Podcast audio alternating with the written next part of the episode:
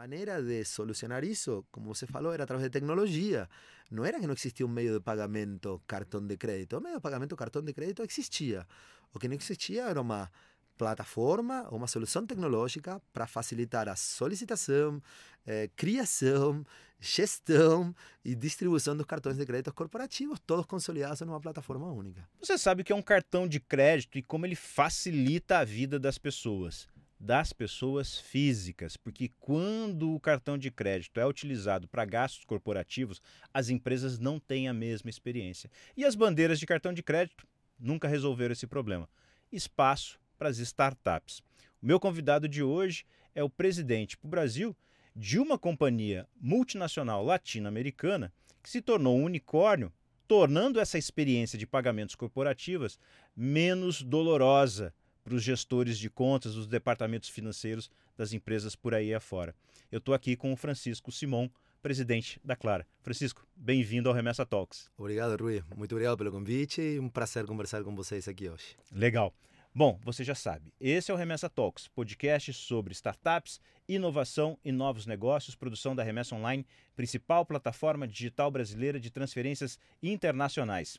Vem com a gente. Começa agora o Remessa Talks, uma websérie remessa online sobre negócios e startups. Francisco, é por que, que a bandeira de cartão de crédito não quer resolver o problema das empresas, só das pessoas físicas? Bom para vocês, ótimo.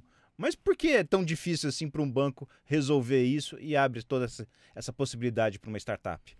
Eu, eu colocaria não é uma situação, não é uma limitação de bandeiras. Eu acho que é uma questão de foco de bancos.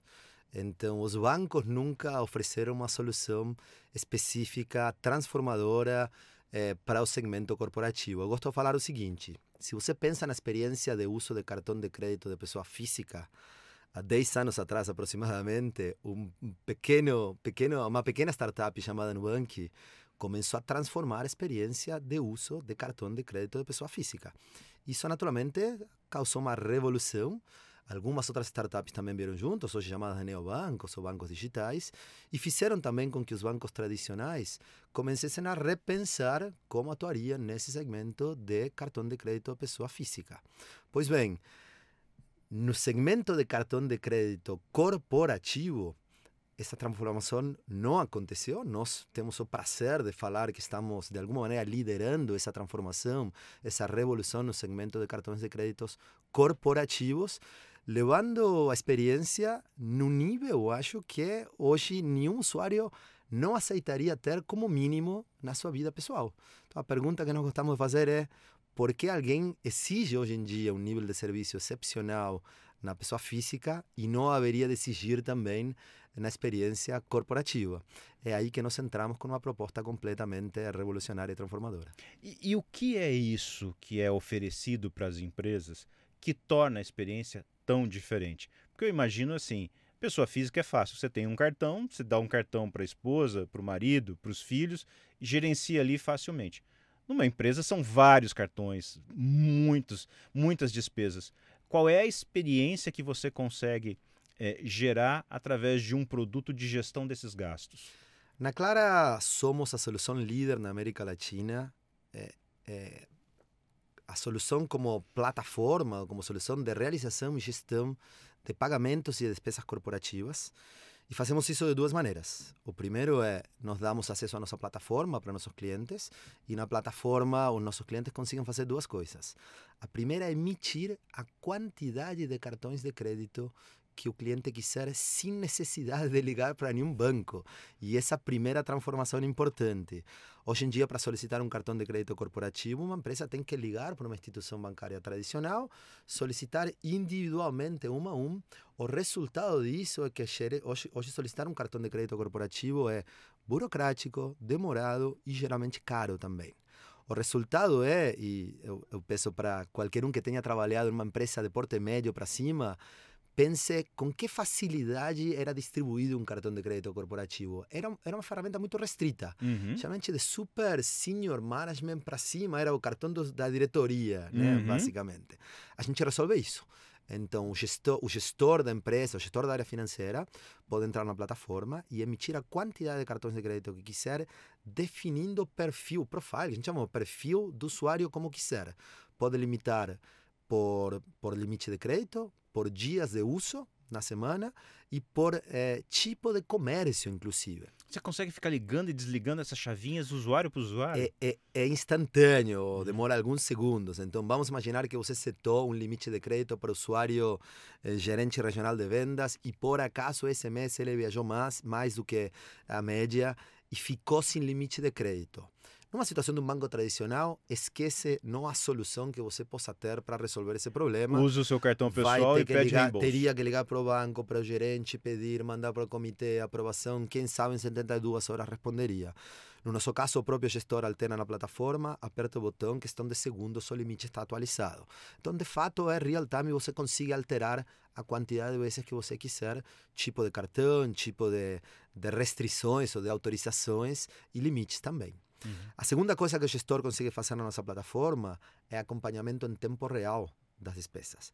Então, com todos os filtros que você imaginar, o gestor consegue acompanhar por usuário, por tipo de despesa, por centro de custos, por departamento e literalmente em tempo real. Isso facilita também a vida do usuário lá. Nós estamos falando agora um pouquinho da nossa experiência corporativa e eu tenho muitos anos de vida corporativa em grandes multinacionais. E tem uma, tem uma dor gigantesca, tanto para a empresa quanto para o usuário no uso de cartões de crédito tradicionais, que a prestação de contas é demorada, é difícil, ao ponto de muitos usuários deixarem de usar o cartão de crédito corporativo porque acham difícil prestar contas depois. Uhum. É, geralmente uma pessoa demora 90 dias, extravia notas fiscais, no nosso caso, a Claro oferece para o usuário que, que, que tem um cartão corporativo, ele, ter, ele tem um acesso ao nosso aplicativo. O aplicativo, literalmente, ele faz a transação e em tempo real a transação já aparece no aplicativo.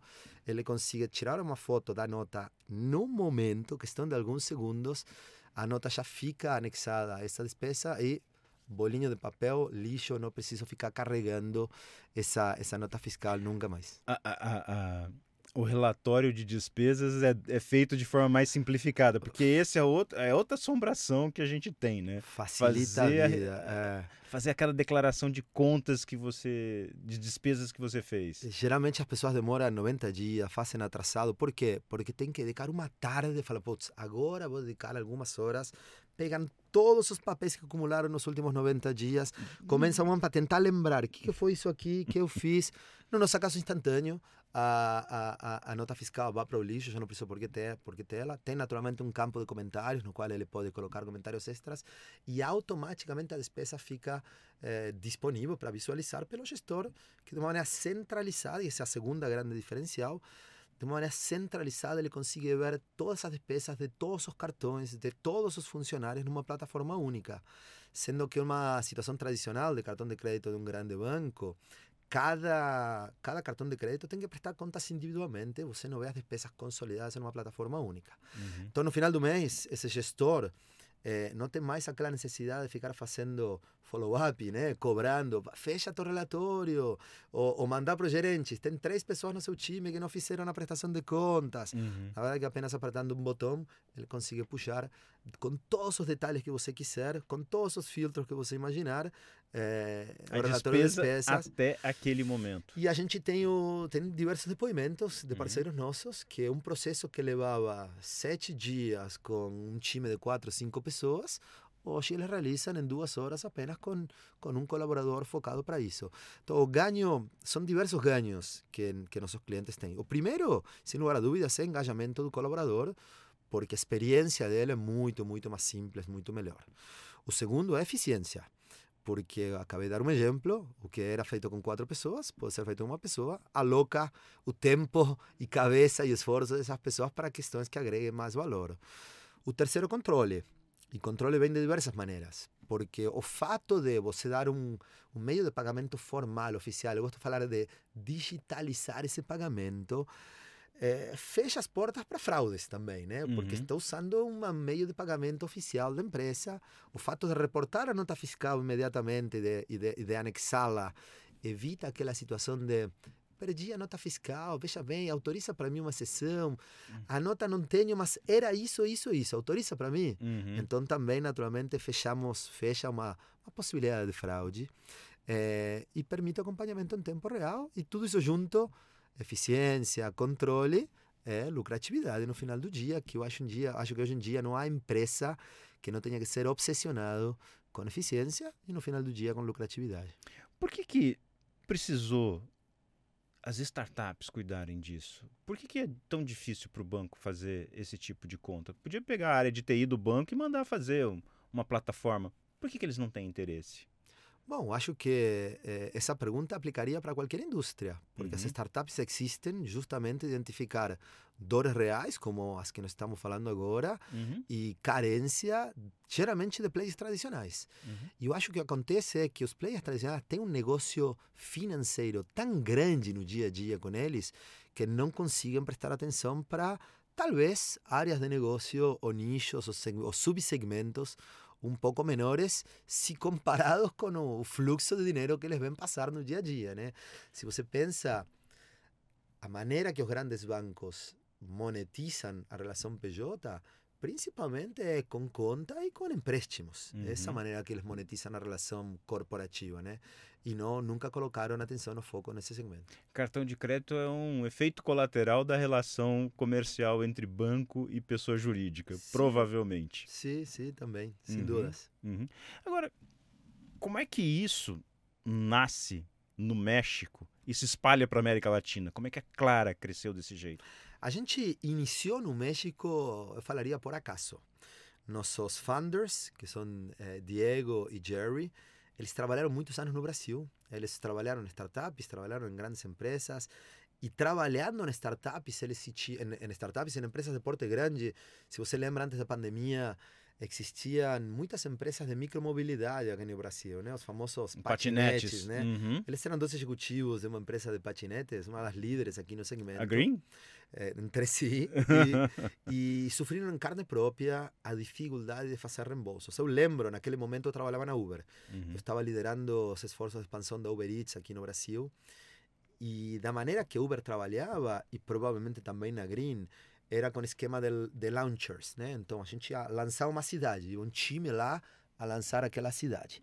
Isso significava que alguém tinha que reservar uma sala de motel, convidar ou motoristas ou fornecedores locais para, enfim, para treinar eles, para passar alguns dias lá, pagava a refeição, pagava café da manhã, tudo isso era nos cartões pessoais das pessoas. Uhum. Eu lembro ter chegado na Uber e ter pessoas que tinham milhares de reais que não reembolsavam há mais de 12 meses e para eles tanto faz. Sabiam que a empresa ia, em algum momento iria reembolsar para eles, mas era uma dor real eh, que aos poucos fomos entendendo que a maneira de solucionar isso, como você falou, era através de tecnologia. Não era que não existia um meio de pagamento cartão de crédito. O meio de pagamento cartão de crédito existia. O que não existia era uma plataforma, uma solução tecnológica para facilitar a solicitação, eh, criação, gestão e distribuição dos cartões de crédito corporativos, todos consolidados numa plataforma única. Qual que é o tamanho dessa operação no Brasil hoje? Nós, nós temos hoje no Brasil um tamanho, são dados que a gente fala publicamente, nós temos uma operação hoje anualizada de praticamente acima de um bilhão de reais em transações na nossa plataforma. Isso só no Brasil, só com cartão de crédito. É, num ritmo de crescimento muito, muito, muito grande, com o objetivo de continuar dobrando de tamanho. A gente dobra de tamanho praticamente a cada seis meses. Então, estamos com grande expectativa de dobrar de tamanho até eh, alguns, alguns momentos do primeiro semestre do próximo ano. Eh, temos algo próximo de 3 mil clientes ativos já no Brasil, com um, na- novamente, com um ritmo de crescimento também em clientes muito, muito, muito acelerado. Então, a gente está num momento de muita felicidade, muito, de muita ambição, mas de muita felicidade pelo ritmo do negócio. Esse é um tipo de negócio que, com crise ou sem crise, todo mundo precisa, porque os pagamentos são necessários, eles têm que ser feitos. E, principalmente na crise, você precisa fazer isso de uma maneira muito mais prática. E é o que você disse, reduzimos o tempo e a quantidade de pessoas envolvidas para resolver isso. É, qual que é a, a expectativa de vocês com relação a valores? Você falou, continuamos dobrando. Vai até quando isso? Continuar dobrando dobra 2023, dobra 2024. Qual é o tamanho desse mercado? Até onde vocês podem chegar? Deixa primeiro comentar o teu ponto anterior. É, em momentos de crise, mais do que nunca, as empresas percebem o quanto têm que cuidar das despesas. E nesse momento de crise que nossa proposta de valor talvez se fez mais evidente, né? E nossa proposta de valor, nosso propósito é dar transparência, que é clareza, né? Dar transparência e controle para a gestão de despesas corporativas. Então, assim, nosso, nosso propósito é, é, é, dar essa solução que em momentos de crise se faz mais importante. E a pandemia deu uma bela de uma crise, né? para vocês gerenciarem. Sem lugar a dúvidas. Então, em função de, de dar essa, essa solução, e que a gente viu com muito, com, a gente se sente muito privilegiado de sentir essa receptividade de, de diversos segmentos da, da empresa. Eh, a nossa participação atual é, é ínfima. Eu acabei de mencionar um bi. Eh, podemos chutar por segmentos, por qualquer coisa. Estamos falando de centenas de bilhões de reais que as empresas gastam eh, em, em todo tipo de despesas corporativas. Então temos muitos anos pela frente para, para continuar dobrando de tamanho aqui e, e cada vez mais as, as despesas continuarão sendo digitalizadas, né? Porque ainda tem muitas despesas, muitas despesas sendo pagas em PIX da conta eh, PF do funcionário, ou em dinheiro do bolso do funcionário, ou no cartão pessoa física do funcionário. Então a gente vai continuar possibilitando, possibilitando as empresas façam isso através da sua, plata, da sua própria plataforma, que no caso a Clara, dando essa solução para eles. E como é que você caiu nisso? Eu tive o privilégio, tive o privilégio de, de entender o mundo das startups e de me apaixonar pelo mundo das startups. Eu acho que quem trabalhou na startup é muito difícil voltar para o mundo corporativo. Startup tem alguns, como todo segmento, tem prós e cons, naturalmente, né? É, mas eu eu só enxergo o lado positivo, uh, principalmente nesse momento da minha vida. Né? Eu fui executivo de grandes multinacionais durante muitos anos. A gente conversou um pouquinho, mas trabalhei eh, 10 anos na Sony, 5 anos na Microsoft, quase dois anos eh, liderei a Kitchen Engine na América Latina, que é uma empresa do grupo Whirlpool. Mas tinha uma experiência na Uber.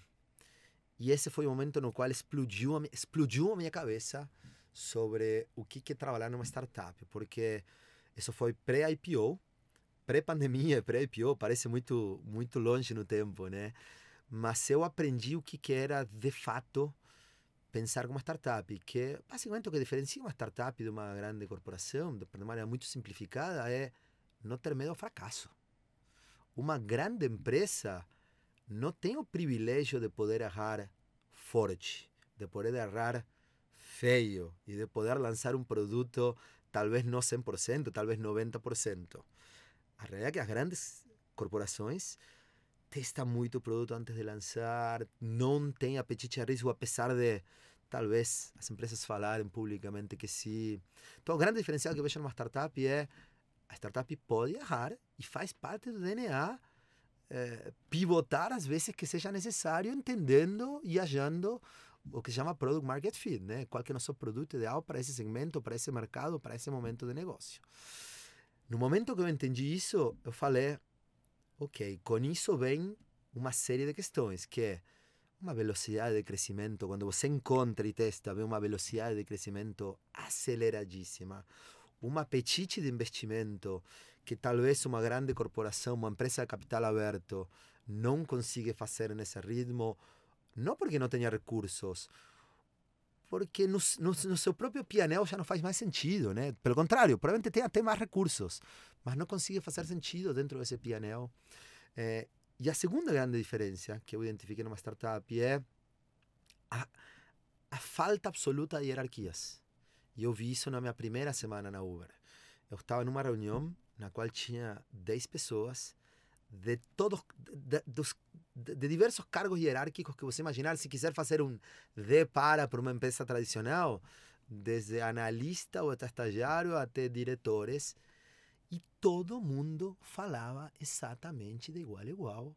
E com um conhecimento de negócio você fala muito do, do síndrome do impostor né? Uhum. e eu tive esse pensamento na minha primeira semana falei o que que eu vim fazer aqui? Não sei o que está acontecendo né? E eu falei há quanto tempo essa, essa pessoa deve estar trabalhando aqui desde o início da Uber?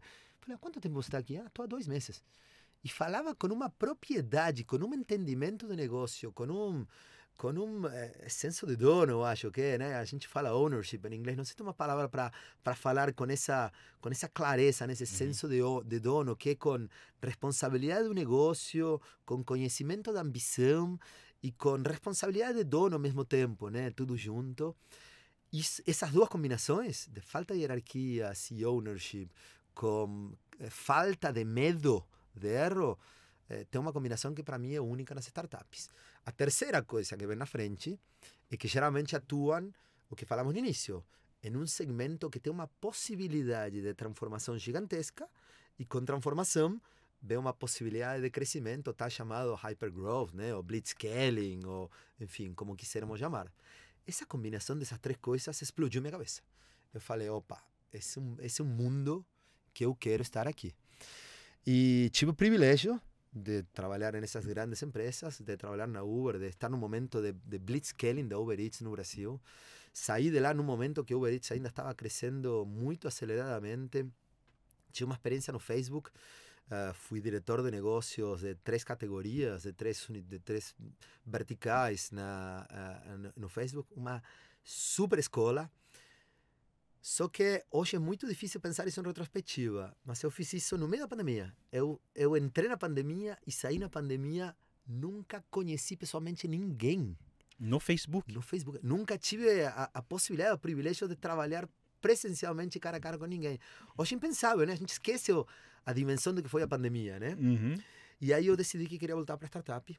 É, eu queria aquela loucura de novamente, de blitzscaling, de lançamento de MVP, de testar, errar, corrigir. E eu sempre estava bastante relacionado com alguns fundos de investimentos, que a gente chama de VCs, né? Venture uhum. Capital.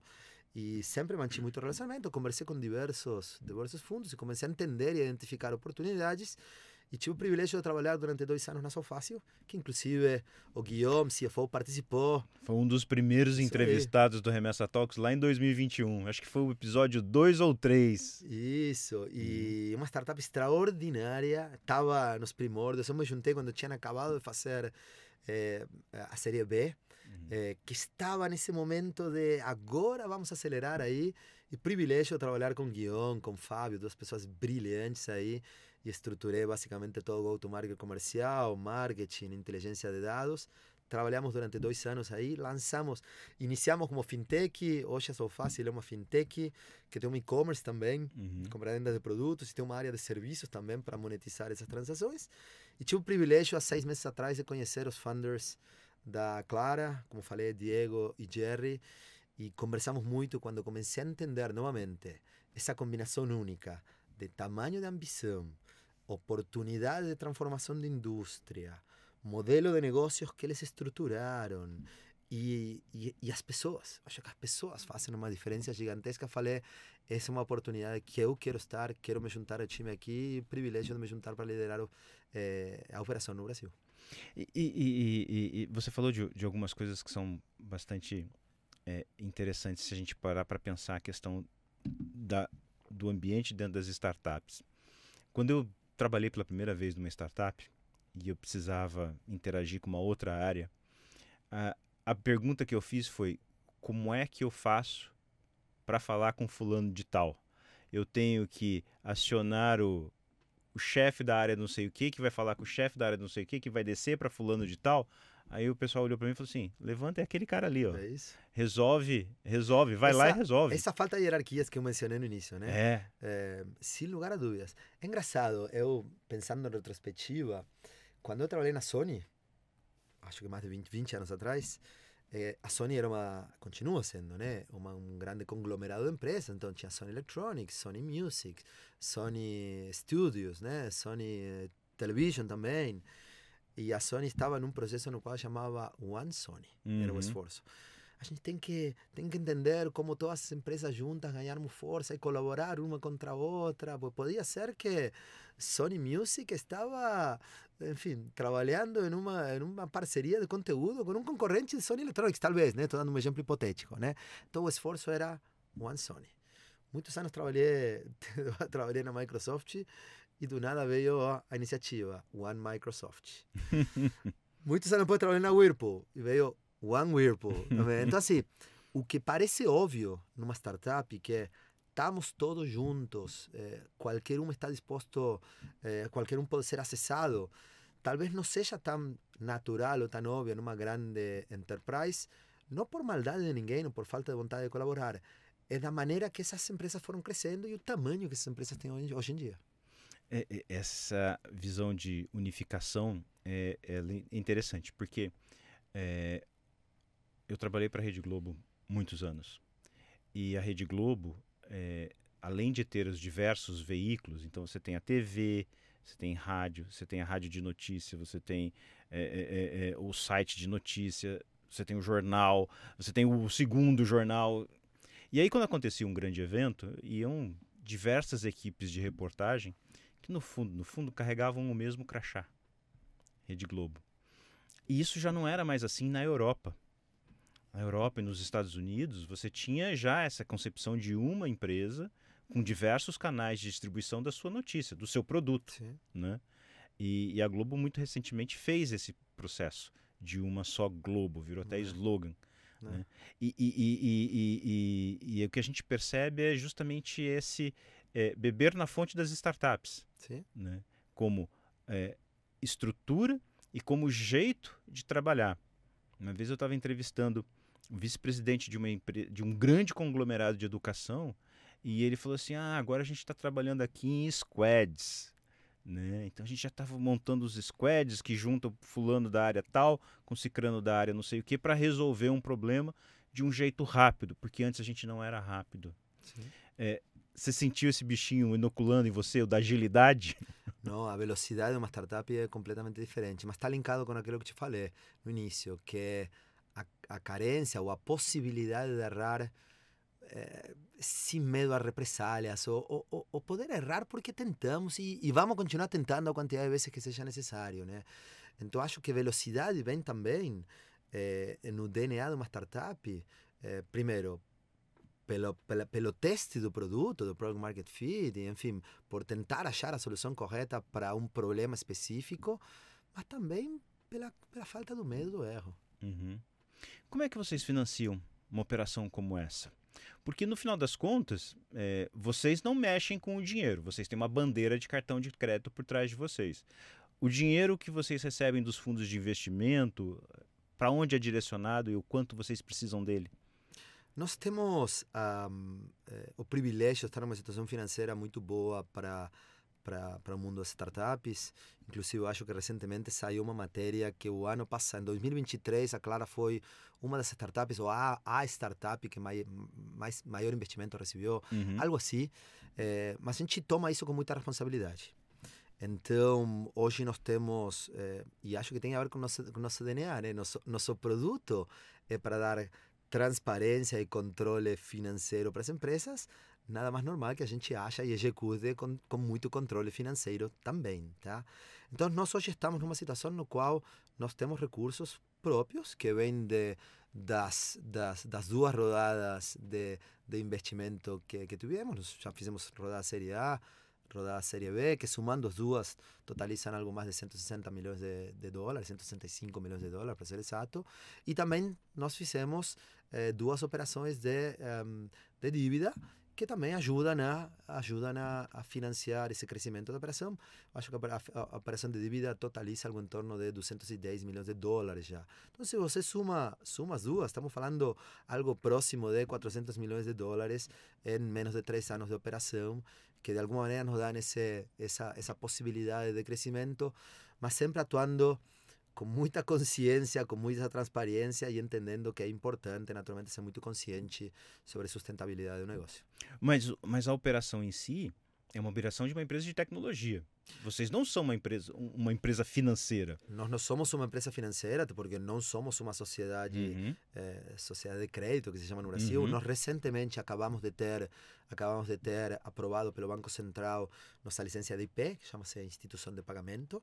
Eh, então, nós somos, eh, nós não, não emprestamos dinheiro, nós damos um limite de crédito no, no cartão, limite a ser gasto no cartão de crédito. Uhum global, a gente chama global, esse limite dado para a empresa e a empresa aloca Uhum. entre a quantidade de cartões de crédito. A gente chama de crédito porque vai consumir esse limite global que eu estou dando. Uhum. eh, ele aloca na- na- entre os usuários que ele quiser. Então, de fato, a gente não está dando um empréstimo, a gente está Uhum. dando uma autorização para gastar mensalmente numa plataforma de despesas e esse gasto é feito através do cartão de crédito que ele emite para seus funcionários. Uhum. E a parceria com a bandeira, como é que é? Nós somos, nós temos uma parceria com a Mastercard, todos nossos cartões são bandeira Mastercard, eh, aceitos internacionalmente em qualquer comércio que aceite bandeira Mastercard. Nós temos três tipos de cartão que estão disponíveis para nossos clientes emitirem. O- Pode ser desde um cartão virtual, que tem a facilidade de ser imediato. Então, alguém vai viajar na hora, nesse momento não emitimos um cartão. Novamente, numa situação de banco tradicional, esquece, usa teu Uhum. cartão, não tenho como te dar um cartão. Nesse caso é instantâneo, pode emitir um cartão virtual que vai para o celular do, do colaborador. Nós já estamos presentes e eu acho, eh, não leva isso a pé da letra, mas eu acho que somos a única plataforma, somos o único cartão corporativo que pode ser adicionado já de fato hoje no, no Galaxy Watch, no Samsung Wallet, eh, e estamos prestes a comunicar o lançamento também agora no Apple Pay. Então esse cartão virtual pode ser adicionado nos wallets, nos wallets digitais. Uhum. É, pode ser emitido também um cartão físico, novamente, bandeira Mastercard, que a gente chama de White ou Business, que não tem custo algum e é para distribuir no time. E eu faço questão de te mostrar. Nós temos também um cartão Black absolutamente diferenciado, é, que é um cartão. Vou até bater, o operador não vai ficar bravo, só para sentir o barulho aqui. Ele é de metal, né? Ele, ele faz barulho. Aham. Esse é nosso cartão Black Mastercard de metal. Aham. É completamente diferenciado. Só esse apenas tem uma anuidade eh, que a gente consegue bonificar em algumas situações, naturalmente. É, eu, eu já tinha. Isso daqui pra mim, até agora, era caviar. Ah, Eu nunca tinha é, colocado, pego um na mão, só tinha ouvido falar. Então, cartão metálico E eu é brinco, a né? primeira vez. Se você procura ter a melhor experiência na tua vida pessoal, privada, por que não haveria ter a mesma experiência também no mundo corporativo? E a Uhum. realidade é que a maior quantidade, a maioria dos executivos que hoje fazem uso do cartão de crédito corporativo, provavelmente eles têm cartão Black, Infinity, se eles quiserem, né, para Uhum. uso pessoal. Mas na hora de tirar o corporativo tradicional, eles não sentem nenhum orgulho desse cartão.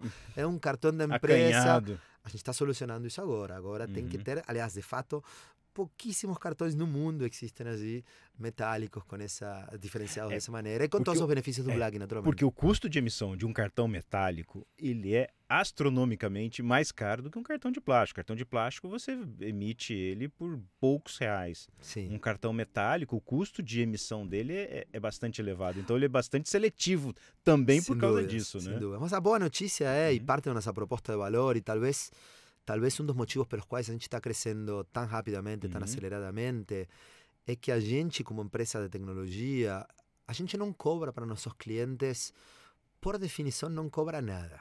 Então, eu não cobro por usuário, não cobro um percentual eh, por volume de despesas transacionadas, não cobro por emissão de cartão eh, eh, por cada usuário, no caso do virtual e no caso do, do business.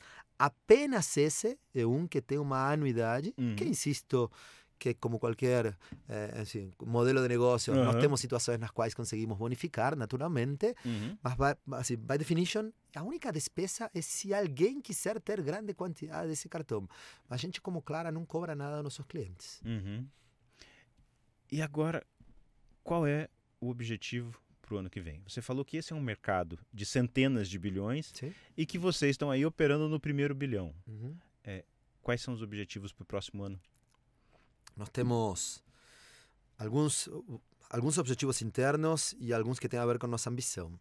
O primeiro é o que, que a gente quer do ponto de vista de resultados. Então, falei, nós vamos a dobrar de tamanho e nós queremos que o Brasil seja, de fato, o maior mercado para Clara. Hoje ainda México, apenas porque começou um pouquinho antes, é o maior mercado, mercado para Clara dentro da América Latina. Então, nós estamos num ritmo de crescimento acelerado, vamos a dobrar de tamanho e seremos o maior mercado para Clara parte da transferência ou, ou, ou do nosso headquarter para o Brasil é esse sinal de apoio para nosso investimento aqui no Brasil. Tá? Uhum.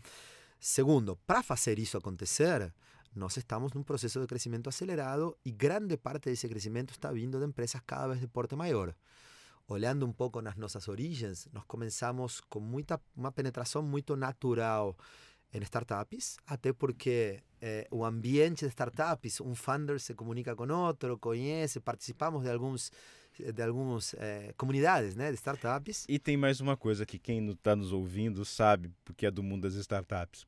Startup tem alguns riscos adicionais envolvidos como empresa e banco não gosta de oferecer ou, crédito. Ou, ou não sabe, ou não sabe eh, avaliar uma startup. Sim. Né? E sim. a gente sabe avaliar uma startup porque nós somos uma startup também. Uhum. Né? Então, assim, a gente começou muito forte com a startup, temos o privilégio de ser parceiro das, enfim, a, a maioria das grandes startups aqui no Brasil. Eh, mas ao longo do último ano, nós sentimos que a penetração no segmento de mid-market, que já era muito forte, cada vez ia se movimentando cada vez para empresas de porte maior. Eh, hoje nós temos o privilégio, recentemente, temos grandes empresas que chegaram, enfim, dentro do nosso ecossistema, enfim, como Starbucks, enfim, Happy é nosso parceiro. Eh, temos diversas empresas que cada vez, de porte maior, que cada vez estão chegando eh, à nossa plataforma aqui. Grupo Trigo, que é, um dos maiores operadores de restaurantes no Brasil, dono das marcas Espoleto, China na Box, eh, enfim, e algumas outras que não estou autorizado a falar aqui, a gente pede autorização para as marcas para mencionar o nome deles, naturalmente, mas sentimos que cada vez empresas de maior porte enxergavam na nossa solução exatamente a solução para problemas reais deles. Então, parte do nosso crescimento virá de cada vez penetrar em segmentos maiores, até inclusive enterprises. Hoje nós já estamos presentes em empresas enterprises, eh, onde há desafios diferentes, mas onde a gente está encontrando também muito product market fit. Agora, só para encerrar e fazer uma provocação. Você não é mexicano, você é argentino. E na Argentina, cartão de crédito é um problema. Vocês vão para a Argentina também resolver problema de pagamento por lá? A gente não está limitado, eh, como empresa multinacional latino-americana, apenas aos três mercados nos quais estamos hoje: Brasil, Colômbia e México. Pensamos em expandir? Sim, pensamos em expandir. A Argentina hoje está numa listinha de alguma prioridade? Não, e naturalmente há muita inestabilidade eh, lá nesse momento para nós pensarmos como prioritariamente na Argentina, né? Mas amaria, e nós temos muitos funcionários argentinos. Uma coisa legal, semana retrasada nós estávamos eh, levantando, hoje nós temos 13 nacionalidades na Clara. Ou seja, nós atuamos em três países e temos 13 nacionalidades eh, dentro do nosso quadro de colaboradores. Então a gente é uma empresa é, remote first, não somos híbridos, somos remote first e temos funcionários em diversas partes do mundo trabalhando e contribuindo com esse crescimento da Clara, inclusive na Argentina. Francisco, muito obrigado por ter vindo bater esse papo com a gente, falar um pouquinho sobre meios de pagamento e, e falar um pouco sobre América Latina, que eu acho que é tão bom quando a gente pode olhar para os nossos vizinhos aqui e é uma coisa que o brasileiro não tem muito hábito de fazer. O brasileiro gosta muito de olhar para a Europa, gosta muito de olhar para os Estados Unidos e é bom ver que os negócios da América Latina estão gerando muitos resultados por aqui. Obrigado. Muito, muito obrigado pelo convite e um privilégio ser uma startup latino-americana com headquarters no Brasil e oferecendo soluções para a América Latina e para o Brasil também. Valeu. E obrigado você também que nos acompanhou até aqui. Lembrando sempre que o Remessa Talks é o seu podcast sobre startups, inovação e novos negócios, produção da Remessa Online, principal plataforma digital brasileira de transferências internacionais. Até a próxima semana. Tchau, tchau. Esse foi o Remessa Talks, websérie da Remessa Online. A gente se encontra na próxima rodada.